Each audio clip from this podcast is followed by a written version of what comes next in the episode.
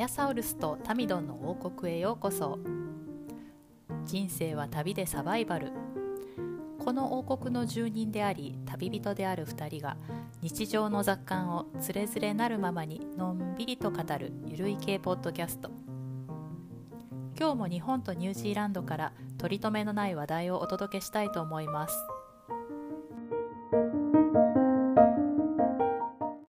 皆さんこんにちは。アヤサウルスとタミドンの王国へようこそ。はい、こんにちは。皆さん、アヤサウルスニュージーランドに帰ってききました。はい。はい、暑い日本の夏からすがすがしいニュージーランドに帰ってきて、気持ちもすがすがしいです。あー羨ましいな。もう 私も35度超えたらねもうほんとねやばいです。もう溶けそうです。そうですよね。身の危険を毎日感じてます。本当に暑かったというか、もうジャングルでしたね、湿度が。もうなんかこの暑いねっていう会話をしたくないんだけどもう 本当に口をついて出てくるんだよね。暑いですねっていう。うん。もうあのーなんだろうこっちに帰ってきて職場の人たちとも「日本どうだった?」って聞かれて「ジャングルだったよ」つって「アマゾンアマゾンに行ったことないけど多分アマゾンはあんな感じ」とか言ってて で生地なんかこうねあのもともとジャングルじゃなかったからみんな無防備だから本当に危険だよね。本当に私あの最後の日かない帰ってくる前の、前の日ぐらい一、うん。うんうん日その子供たちと買い物であの京都の、えー市場うん。のあの新京極とか寺町通りとかうん。あの、まあ、京都に詳しい人は知ってると思うんですけど、あのはい。西錦のあの市場とか、市場ね。はいはいはい。はい、あれをね、まあ、朝朝京都水族館をまずやっつけて そのそれから11時ぐらいにもう,、もう暑くて死にそうだったんで、タクシーでそこから市場まで移動してうん。で市場でそこから11時ぐらいからまあ6時過ぎぐらいまでずーっと買い物に付き合ってましたね。もうねこのこのねあの気候で子供の買い物に付き合うって本当偉いなと思います。まあ、まだなんかあの、うん。新京極とか寺町通りはあの、うん。店がその路面に接してるので路面の店なんで、なんかあのん商店の。店街の中からのそうそうそう店の中からの冷房が、はい、あの出てきてるんでまあまあうんうん。そんなに、うん、あの歩いてる分にはひどくなかったんですけど。まあああそうなんですね。でもなかなかこしかも京都なんて関西の中でもめっちゃ暑いとこじゃないですか。ううん。ね。本当に。だからちょっと信号待ちとかしてる時だよね。一番なんか。あ 辛いのかね。辛いのが。何の修行かと思うような信号待ちの辛さ。ええええええ。でまあなかなかあの服一つ選ぶのにもまああの今回ちょっと一番その、えー、と日本に行って感じたのがその、うんえーえニュージーランドティーンたちが好むような、はい。あの洋服がまずその娘たちが好むような洋服がまずなかなかなくて日本に。うんうんうん。これちょっとねあの、えーニュージーランドに帰ってきてからなんか結構割とん？半年前ぐらいに日本に一時帰国した、あの友達と喋ってたんですけどなんかその人も、あの娘たちがそこの娘さんたちがあの買うようなあの買えるようなあの洋服が全然なかったって言っててうんなんかそこがすごくこうあの意見があのマッチしたところだったんですよね。そうなんだ。うんえー、なんかでもあれよねティーンの女の子って言ったらか買い物楽しみにしかも日本での買い物みたいな感じでちょっと楽しみに来たのにそれは残念だね。もうなかなかだからうん。あの上の子なんて、あのー結局買ったのってその、えーエキシポシエキシポシティって言ってあの万博公園？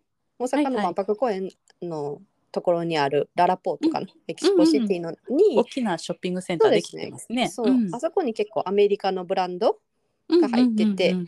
結局アメリカのブランドの店でうん。うんあの可愛いなんか自分が着れそうなうんうんうんうん。服を。うんせ せっかく日本に来たけど日本のブランドじゃダメだったんだね。あそうなんですよ。やっぱりそのあのこっちの子ってそのあの結構こうせ背中出したりとか肩出したり、二の腕、二の腕出してあの胸元の谷間をある子は見せてっていう子なうんうんうん。なんか結構こうセクシーであのなおかつクールみたいな わかる、はいはい。もうあの自立した大人の女性みたいな、そうそういうイメージですかね。うん。うん。まあ、自立した大人の女性日本でもそんなん着てる人いないやん。けどその欧米の。自立した大人の女性みたいな、まあ、みんなこっちの子たちって目指すのは、なんていうの,、えーあのセレブ？あのアメリカのセレブとかさ。なるほどなるほど。あのまああのあかんくてもブラックピンクぐらいは目指したいや んあかんくてもって なんか怒られるで。日本日本でも結構ファンいるのに。私たちも結構ファンです。でもいいいいよね。可愛いよね。可愛い可愛い。でも可愛いだけじゃないじゃん、うん。そうそう可愛いだけじゃなくかっこいいかっこいい。てちゃんとこう、うん。セクシーさも出してる、そうね。うん。あの人たちだからなんかうん。そういう可愛くてほら。日本ってやっぱり可愛くておとなしいっていうのがあの日本女性のなんていうの？わかんないけどいいなんかこう道じゃん、うん。そうねなんかあの割とこう集団のアイ集団のアイドルって言ったらあれだけどなんかこう,、うんうんうん。大人数で出てるアイドルとか見ててもやっぱり韓国の方のアイドルとはちょっと違うよね。なんかこう服装とかも。そう。だからやっぱり、うん。あの Perfume が、うん。あの海外進出がそこまでできないのはそういう点だと思うんだよね。あーなるほど。可愛いやん可愛いけど、セクシーじゃないでしょ、全然。うーん確かに。まあ私から見たら全然セクシーじゃないんですよね Perfume は。そこのあれねあの世界基準が違うんだよねきっとね。世界基準のその なんだろう女性のなんかこう求める姿？元が求められる姿っていうのがこの日本の日本のなんか分からんけど女性男性基準と全然やっぱ違うからなんかそういう意味でもその服がなかったんだよねとにかくね。なるほどね。あー、うん。そうかそうか。でまあ下の子は割とそのヘップ5梅田のヘップ5でなんかストリート系の服とか買ってたんですけど、うん。うんうん。まあなんかやっぱりねなかなかあのなんかでも聞いてるとさお買い物だけでさあの京都行ってエキスポシティ行って、うんヘップ梅田行って。ヘップ行ってすごいね。すごいいっねぱい行ったよ。うちでは考えられない、うん。まあなんかイオンモールとかはやっぱりあの行ってもなんか素通り。ああそうね。買うものないね。ううん。ん。まあそれはなんんとなくわかるわ。 particularly とか書いてる英語の服が売ってたりするじゃんまだ。あ それ私が着てたトレーナーやそういいのよもう安いから うんうん。なんかユニクロとかはもうまあいいけど、まあ私なんか全然こうサイズなかったからユニクロ。うんうんうんそうね、うん私でもちょっとユニクロあれだわあのきついなって二度できついなとか思ううん時ある。うんうんうんうん。まあだからそのでもちょっとこの本当にあそういえばあのしばらくしばらくね日本の夏その1415年日本の夏帰ってなかったんですけど本当に久々に帰って、うん。あそういえばそのあの日本ってまだまだこういう、うん、なんかねドレスコードがあるなと思って、結構やっぱりこう、えー私と同じ世代ぐらいのあのうん。親子、うん。連れの人で買い物してる人たちにこうあのまじまじ見られたりとか電車の中で男子中高生にめっちゃ見られたりとかしてたんですようちの子たち。えー、そうなの？えー、そうかそうか、うん。ま町の方行くとそうでもないと思うんだけどね。うん、どう場でしょう、ね、所にもよるのかな？うん、うん、まあでもこうまあでもそうね。なんかなんだろうね。逆に言うとその完全に日本人じゃなくてあの、うんうんアメリカ人とかニュージーランド人の観光客として行ってたら、そんなになんか見られなかったのかなっていうのはちょっと思う。うん。生地なんかハーフ？うん。でちょっとなんか母親日本人の母親が一緒にくっついて うろうろしてるうんと逆になんか見られるのかなっていうのがちょっと、ああなるほどね。たそうかもしれないね。うん。うん、なんかこの見た目見た目はそんなにこう日本人日本人じゃないけどちょっと日本人っぽい 子たちりそういうのがが出てるのかな？ううんん。子たちがこういうこんこのぐらいの年齢の子がこんな格好してるんだみたいな感じで。うーんうんうんうん。まあそんな子まあ本当にその都心に行っても梅田とかに行っても100人に1人いるかいないかみたいな感じですよねやっぱり。ああそうか。だから東京とかまで行かないと違うのかなっていうのはちょっと思いましたね。うーん。なるほどなるほど。うんうんうんなかなかねあのでも今回思ったのが結構そのあんまりこう今までは結構なんていうのかなポッドキャストとかでもあの日本もこういうふうに日本社会もこういうふうに変わったらいいのにとか、ああいうふうに変わったらいいのにとか言ってたと思うんですけど、なんかうん。やっぱ日本に行ってみるとやっぱり日本ってすごく歴史があってうん。なんかその慣習とか伝統とかにこう、がまだまだ根強く残ってる社会なので、なんかそういうところにこの欧米の価値観をぶち込んでもあんまりこう、うん、なんかうまく機能しないのかなっていうのはちょっと思いましたね。ああなるほどなんかこう確かにそうかもしれないですね、うん、フェミフェミフェミフェミニンっていう言葉一つ？うんうん。女性らしさっていうフェミニンっていう言葉一つでもその欧米とは全然やっぱり捉え方が、あ確かに。うん、違うよね。違う？うんうん、うん、まず帰ってあみんな本当日本の女の人たちはこう結構控えめでおとなしい格好をしてるなってそれがコピペでいっぱいいるなうんみたいな感じの印象だったんで。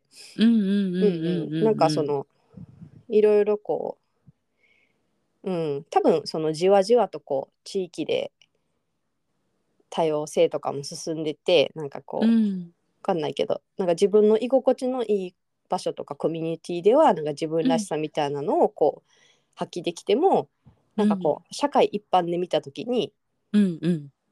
で外から見た時に結構まだまだこのそのなんていうの？みみんな一緒みたいなうん。ところがうん目立つなっていうのが感じたところでしたかね。なかなかそうね外からの意見取り入れにくいこうカルチャーではあるよね。なんかもう本当、うん。いろんな問題も中で自浄作用が働くんじゃなくて外から言われてやっと動き出すみたいなところがすごくありますね。なんかまあ一連のジャニーズの件とかね。うん。もう含め。うん、うん。まあ難しいですよね。そういう慣習がルールとか慣習がこうめっちゃあるところでこう何か変わろうと思う。でも確かにでもなんていうの？あのか変え変わらなかったらうん。あのしわ寄せって結構まあああると思うんですよね。なんかそうんうんの思います思います、うん、うん。やっぱりそのあのジャニーズの話でじゃでもそうだけどいなんかあの、うん。性教育一つの話でもなんかその、あの避妊の方法とかもあの日本ってすごい限られてて、うんうんうん。なんかうちの娘なんかもあ将来自分が避妊することになったらこういう選択肢があってこの中からどれを選ぼうかなみたいなことを普通になんか会話で話してうんなんていうのあの選択肢としてもあのなんだろうねちょっと話それるけどなんかなんていうの避妊あピルピルだけじゃなくてうん。あの肩に貼るパッチとか肩に入れるなんかうん。マッチ棒みたいなインプラントっていうんだけど、へえ そのインプラントマッチ棒ぐらいの大きさのやつを肩に入れといたらそれなんか3年とか5年とか入れっぱなしで、なんか99%ぐらい否認できるのね。うんうんうんうんうん。だからいろいろ選択肢があるわけじゃない？うんうん。で女性がそれをなんていうのかな選択できる？そうねなんかで、うんうん、でもそういうのをさ日本ってすごく遅いじゃない、そうね私もその肩に入れるやつ知らなかった。うん、でなんかあの、避妊薬一つあピあのピル一つにしろ日本だとまだほらお金払わなきゃいけないとかさうん。無料で提供されないとかあって、うんうん。なんかほぼなんか8割の人たちがコンドーム使ってるみたいな、なんかでもそれって女性だけじゃなくて男性にとってもすごいリスキーな話でなんか結局なんかそんなんで、あの性行為してなんかあの妊娠しちゃってなんか男の責任みたいな言われてさそれってなんかあの、うんうん男の方もあの女の人だけじゃなくて男の人の方もすごくこうあのこなんていうの？被害を被るわけやん。被害って言ったらあれやけど、だからなんかその女の子だけの問題じゃなくて男の子だけ男の子の問題もそうなんだけどなんかその選択肢としてないしそのあのみんなも知らないしそういう,、今タミドが言ったみたいあそういうのがあるの知らなかったみたいなさ。うんうん。なんかそういう情報とかがすごいこう遅れてるよね。遅いっていうの。って遅いうんすごく本当はでもそういうのってなんか現実生きてる人たちにしわ寄せ来てるんだよね。ああそうね。とかね。まあなんか、まあ、そういうちょっとしたねなんか問題とかはなんか気になるね。うんうんうんうんうんそういう日本の旅行だったということで。そうなんですよ。それもでもあれよ、うん。あのー大変でしたよ。行きも帰りも。え何が？何が？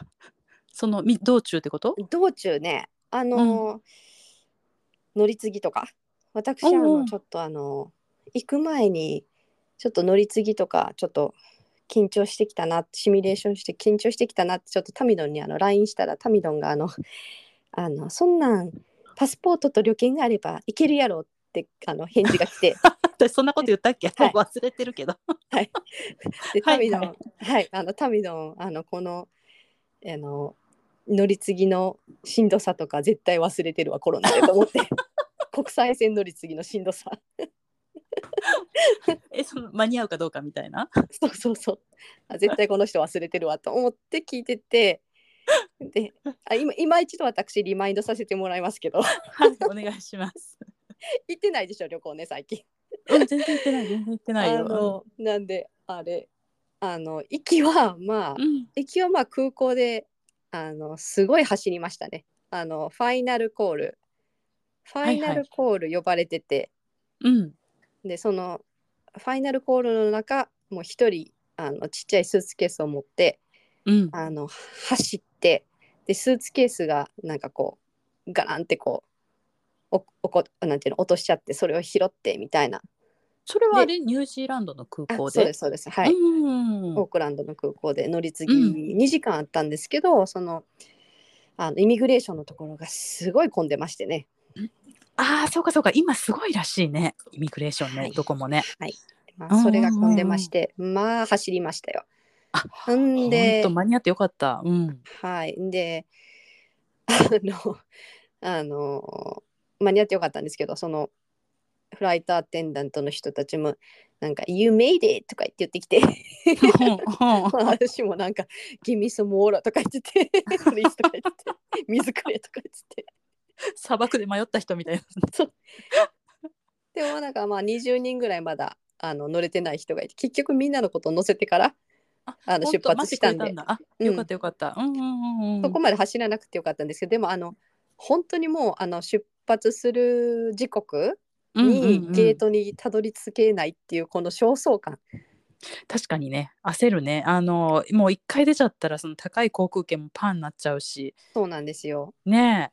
でお次帰りもですねえうん。帰りはあのそもそもそのオークランドの空港で乗り継ぎ時間が1時間半しかなくてうんうんうん。でオークランド空港って1回その荷物をピックアップしてうん。あの機内持ち込みじゃなくてあの預けてるやつね。はいはい。一回ピックアップして、あのカスタムをクリアして税関申告をして、うんうんうん。はいはい。でイミグレーションしてうん。一回ゲートを出てドメスティックの方のターミナルに移動してそれ1時間半結構厳しいね。ううん。もう一回荷物をチェックインしてうん乗るんですよね。セキュリティ取ってうんうん乗るんですよね。時間ないなそれ。うん。でなんかあのまず私たち台湾だったんですよ最初。台湾、はいはいはい。関空台湾台湾オークランドクライストチャーチで、うん。台湾の空港でまずそのあの国際線乗り継ぎの方はいはにうん。行くんですけど、うんなんかうん台湾の空港ってなんかこう一回ゲートとか出ないでそのままなんかもう国際線乗り継ぎのターミナルに移動なんですよ。ええでなんか国際線乗り継ぎのターミナルのなんかもうゲートの中みたいなところにいててあんまりもう食べるもんとかもないんですよね。あそうなんですね。へうん、え。なんか誰もるんでしょうね。うん。うん、誰も入っていないブランドのお店はたくさんあるけどもう本当フードコートみたいななんかがちょろって本当ちょろって3店舗そうなんや。4店舗しかないような感じのところが、え台湾ってそんなにしょぼかったかな？そうなんだ。うん。なんかねゲート出たらあの食べるとことかたくさんあるんだけどうんうん。中はないのね。そうなんか乗り継ぎのとこなくて。うんうんうんうん。でまああので1時間半しかあまあそそれはそれで、まあ、ちょっと食べて、うん。うんでオークランドに着いて1時間半しか乗り継ぎがなかったんですけど、幸いにも台湾からの、えー出発の飛行機が、うんあの20分か30分ぐらい帝国よりも早くオークランド空港に着いてくれたんですよ。ええでそこでまあ2時間のうん、余裕が。うん、生まれて、うんうん。これはいけるかもしれないもう私最初から諦めてたんですけどもこれはいけるかもしれないと思ってうんうん。でまあ申告のところに並びますよねあの、はいはいカスタムのところ。ええでまあ一応食べ物を持ってたんで申告しなきゃいけないと。うんうん。ニュージーランドに入国する時って食べ物持ってたら絶対申告しなきゃいけないんですよね何でも。そうでしたね。うんうんうん。で結構うるさいですよねまあ並んでますよ。あ、そう。もう無理だと。せっかくうん2時間のギャップが生まれたけどもう無理だってなって、うんうんうんうん、もう諦めようと。あの次乗せてもらえるやつに乗って帰るしかないねって思ってたらピコンって自分のあのエアニュージーランドのアプリに通知が入って次の国内線乗り継ぎの便が帝国よりも2 3 0分遅れますと。お やったって感じでそっからまた もうアップダウン激しいんですよ気持ちの。あいける？あかんわいけるみたいなあかんわみたいな。でまたそこでいけるってなってうんうん。でまああのギリッギリギリッギリゲートに着きましたね。で乗れて帰ってきたんですよ。お疲れ様でした。それあれやな、消耗するわ。そうもねあのそれに道中もねあの子供が大きくなったから飛行機は楽よとかいうことは一切なくですねおうほうほうほもう上の子も下の子もあのまあ体調悪くなるんですよねあれ飛行機乗ると。う。あ、あのやっぱそうなんですか。うんうんちょ長距離？長距離すぎてうんうんうんうん。あのもう疲れてきちゃうもんね。は、うんうんあの上の子はまずその飛行機の機内の食事。にちょっともうちょっと、もう匂いだけでちょっとウェってなるタイプでああ、そうなんだ。うんうんでまあ美味しくないですよね全然ね。うん。まあまあ、そうですね。うんうんうん。でまああの今回ちょっとそういうこともあってあのフルーツサラダ？うんうん普通の,、あのミールじゃなくてあのフルーツサラダリクエストしてたんですよねうんうん。そういう選択肢があってはいで。まああのフルーツだけ出てくるんですけどでまあうん最初のミールはまあそれで食べてまああの戻さないで大丈夫だったんですけどうんうんうんうん。次もなんか変な時間に朝ごはんの代わりに出てくるフルーツとかはもう食べれないって感じで、うんうんうんうん。うん、でかといって台湾ではなんかコンビニとかもなかったからうん買い込めなくてはいはいはい。でまあ下の子は下の子でまたなんかあの腹痛生理生理痛前のあの生理が来る前のお腹が痛くなるやつ？あ、わかりますわかります。うん になってうん。うんもうもうでもあの本当にあのもう外の空気吸ったら大丈夫になるからうん。もう私もだんだん切れてくるんですよねやっぱみんなへのこの対応に。うんうんうん。疲れてるですね。うんうんうん。であの一人こう一人対応したらまた次の子がなんやかんや文句言い出す、うんうん、で自分もあの 時間の件でアップダウンしてるし。だからもうもう私最後のあと2時間で家だから我慢して。それしかそれしかもう出てこなかった。最後の言葉が。そう。あと2時間目に浮かぶわ。目に浮かぶわ 一切の感情が消え去ったみたいな。そうそうでもそこまで結構頑張ったの。キャビンアテンダントのところ行ってあの薬くださいとか薬持ってたけど薬くださいとか、なんかあの、お腹温めるようなもんないかとかさいろいろいろいろ何回も聞きに行ってさ、うんうん。んであの献身的にね。そう献身的に。でなんか あの大きいのにあの頭を私の膝の上に乗せてあげて 横になって。横になって。もうあれやん。もうお なんていうか大きくなってもう手間が一緒やん。で全く一緒。逆にあのちっちゃい方が楽だった。ちっちゃい方がもう旅行っていうだけでちょっとエキサイトなってて。うんうんうんあのうん。でちょっとあのビそう。うん。なんか抱っこすればすん済んだ話はいはいはい。であと映画とか見せておもちゃとか与えてればちょっと気が紛れるしね。そうそうでしんどくてもなんか抱っこしてなんか他の景色見たら、うんわーわーわーわー言ってうんうんうんあと自分がどれぐらい乗らなきゃいけないそういうコンセプトもないじゃん。うんそうね。うんうんうんだからさ、楽なのよそっちの方が。もうでもこれぐらい大きくなるとあと6時間もあるっていうそのなんていうの？時間感覚のが感覚が子供にもああるからね。そう。だからもうもうなんかママもうママもう私6時間も無理とか言って言ってくるの。しかもこっちも暑いし疲れてんのに頭頭乗せられて膝のそう。あと6時間も無理お腹痛すぎる。なんか I'm shivering とかな震えてるとかさ。I'm なん feeling か like I'm feeling like I'm gonna vomit 吐き吐きそうとかさ いろいろいろいろ言うのよ。かわいそうだけど笑えるわ。でしょ？吐きそう吐きそうとか言ってて。カオスだわ、うん、そう言うからもうそれはもう気持ちの問題ですとか言ってたらし。い 冷たい。冷たい。ああもう途中からもうシャットダウンして。るそうそうかなりシャットダウン。もう行きも帰りもそんなんでね。あの、うん。もう長距離旅行は大変ですよ、とにかく。そうねなんかでもまだ一緒に行ってくれるからあの羨ましいなとは思いますけどね。そうですか。うん、うちはもう行ってくれないんでね男の子だからっていうのもあると思いますけど。でも行ったらねうんうん。同じようなの目に浮かびます、あーしんどいしんどいってずっと言われそう、だからねあの一人でプラって行くのがいいですよやっぱり。本当に。私一人だったら全然平気でしたよ、普通に寝れたし、普通に映画見てなんか私の中では9時間とか10時間とかして大したことないからさ。うんうんうん、うんうん。もうやっぱ早く巣立ってほしいですね子供にはね、なんかワインとか飲んで爆睡して、映画見てね。そう。そうよ。飛行機ってそうな本来映画見て優雅に過ごせる時間なのよ。そうなのよ。ちょっと狭いけど。っていうね。そんなんでしたよ。お疲れ様でした、はい。まあでもあれですね次は一人でちょっとあのもう日本ではなく別のとこ行きたいですね。そうですね。もうあの、ねもう同じ、ね、料金払うんだったらまあうん。別のとこ行きたいけどまあまあでも日本ほど割といろんなことが安いところってそんなに他のアジアとか以外にうん。なかなかあるのかな。あるけどなんていうのかな。あのやっぱり日本買って知ってるから、あうんうんうん。うんの動きやすいのはあるかもしれないね。ね。いくら暑いとか人がとか言っても。うん、うんうん。じゃあまあもうちょっといい季節に一人でまたプラッとうん。うん、行きたいと思ってるっていうことを、あの子供にも今から重々言ってます。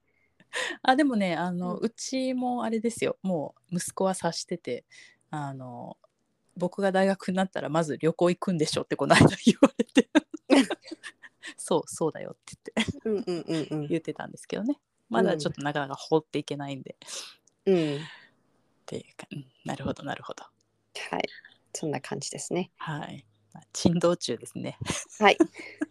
舐めてはいけませんよ。国際線乗り継ぎ。あの私もまたちょっとうんあと2年ほどしたらあのそれに参戦したいと思いますはい。はい、まあ、結構今日はあれじゃないですかあのアヤサウルスのあの珍道中のお話で結構いい感じになったんでまた、はいあのあれですね私の話は次回にしてもいいかなちょっと思ったんですけどどうでしょうかね。何かありました？なんか特に話したいこととか。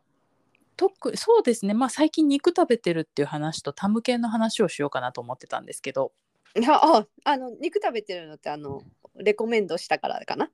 そうなんですよ。ちょっとあじゃあ、まあ、ちょっとかなこの話しましょうかね。ちょっとだけ。あの1はい。週間ほど前、結構はい。私気力がなくなってた時期がありまして、はい。で その時ちょっと もう全てにおいての気力がなくなってて、はい。もうほんとしんどくてなんかはいはいはい。暑さもあったと思うんですけど、でまあちょっとあのアヤサウルスからも自分の親からも肉食べろっていうレコメンドがありまして、うんうん。でまあちょっとこうねあの50になっていろいろフリーになってもやりたいことできるのかなっていう不安に駆られるぐらいちょっとしんどかったんですよ。気持ちも体もね。まあ両方つながってるからなんでしょうけど、うん。でこの1週間ね結構頑張って肉食べたらねあの、うん。すっかり改善したっていう報告をしたくて、あそう。改善した？やっぱり？うん、やっぱりね全然違う。なんかあの何食べました？え肉。赤赤身の肉。ステーキとかでしょ？牛でしょ？そうステーキ。牛牛肉。豚肉も食べたけどまあ主に牛肉。うん。であとなんかこうセロトニンを出すのに、うんうんうん。その牛肉もいいけど、うん。バナナもすごくあるらしいんですよ、あなんとかっていう物質が。であの朝バナナ食べる量をちょっと増やしてでそれだけでね、あの全然違います。なんか私50になってまた新しいことできそうな気がしてきまししたてきた。ややるかどうかあの別の問題としてちょっとあのあれですよね。前ちょっと話した時にだいぶなんか最近意欲がないみたいな話しててそれはその感情の方での加齢老化？が原因でなんかそこからなんかやっぱりどんどんどんどん体力の老化とかにつながってきて、そう、うん。なんかこうボケてしまったりとかする？そうあの前頭葉でしたっけ、うん。前頭葉の老化。頭葉ね、うん。あのなんかそういう好奇心とか意欲とかを司る、うん。そこの脳の働き？そうなのそうなの。まずそう老化しちゃうらしいんでそれは本当にねあの肉を食べると解決するらしいですね、セロトニンを出すと。そう。で私はね最初あのアヤサウルスは何でも肉で解決するって言ってあのちょっと懐疑的だったんですけど、いやでも聞きましたわ。その 肉のセロトニンが。あの定期的に食べるのをおすすめしますね。あの肉って言っても私の中で肉っていうのはもう牛肉牛ステーキとかのことなんでうんうんそのうん他のことあんまり肉としてあんまり認めてないんですけど。ちょっと待って。KFC めっちゃ好きじゃん。あごめんごめん。KFC と。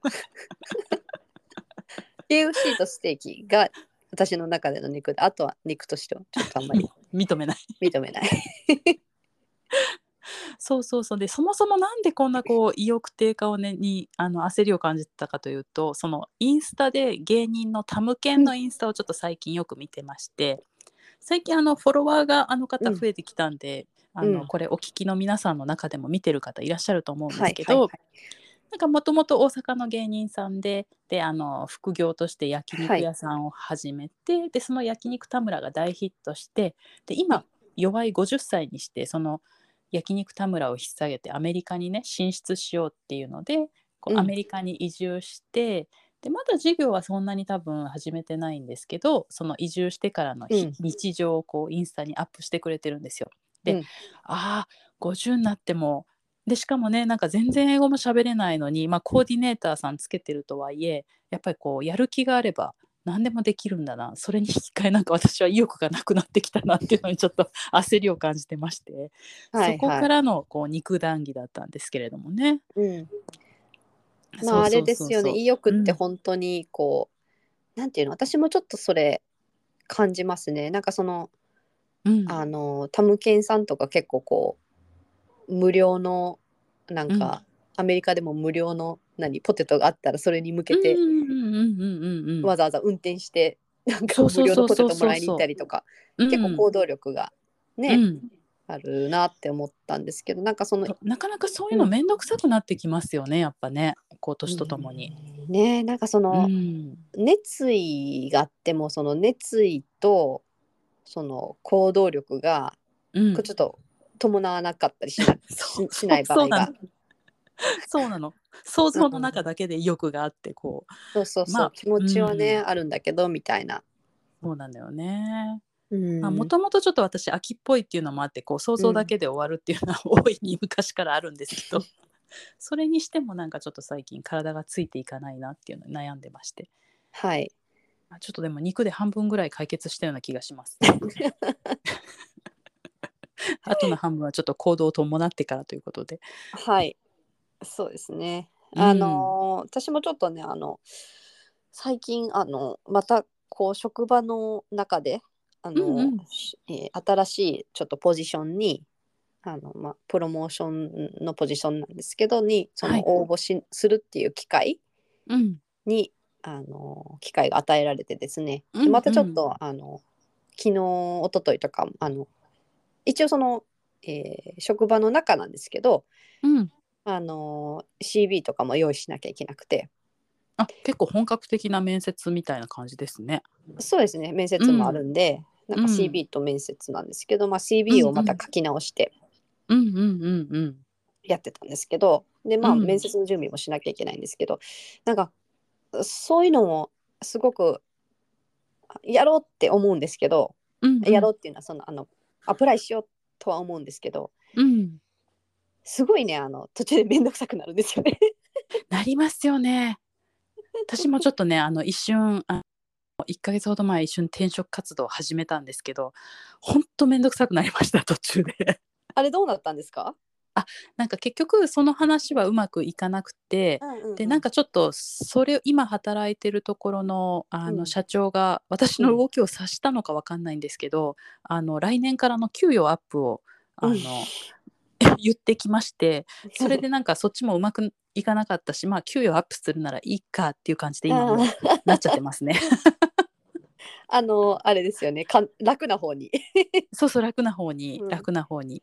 そうですね。うん、まあであどうだろうしんどくてもうんあの私結構お金で動いちゃう人なんでしんどくても今よりあの給料がアップするなら動くと思うんですけど、動いてもやっぱり今ほどの待遇が見込めないとなるとやっぱりもう動かないですね。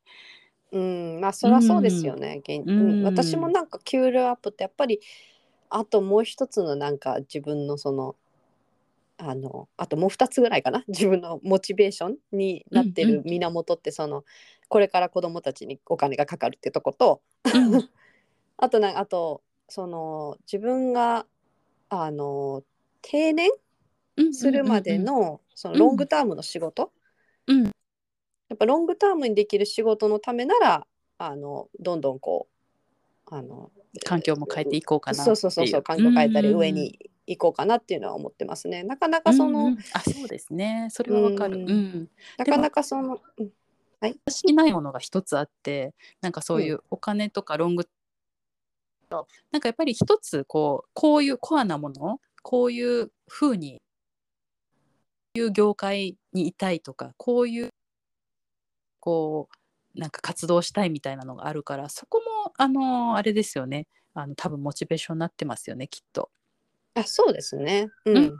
そこは割とそのね熱意のところなのかなって。ね。うん。うん、でまあ熱意であとその行動力のところはい今言ったそのすいませんピーポーピーポーなってるけどあのその源となってることうんうんうんうん。あそうかそうかそういうことだね。うんうん、そうねかなって思いますね。まあ、まあでもあの面接とかもそう30代はやっぱりまだ緊張とかすることうんうん。多々あったんですけど、いや40代に入って面接っていうのも緊張しなくなりましたね全然。